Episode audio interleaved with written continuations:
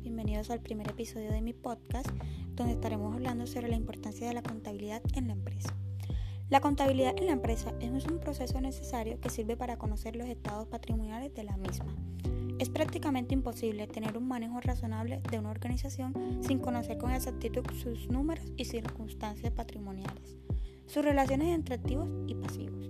Esta circunstancia es cierta tanto para una gran empresa como para una microempresa aunque es cierto que en el segundo caso puede existir un registro muy rudimentario.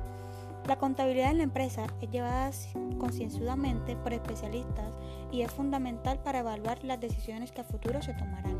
En términos profesionales se sigue utilizando el sistema de partida doble. Esto ha sido todo por hoy, espero que les haya gustado y nos vemos en un nuevo episodio.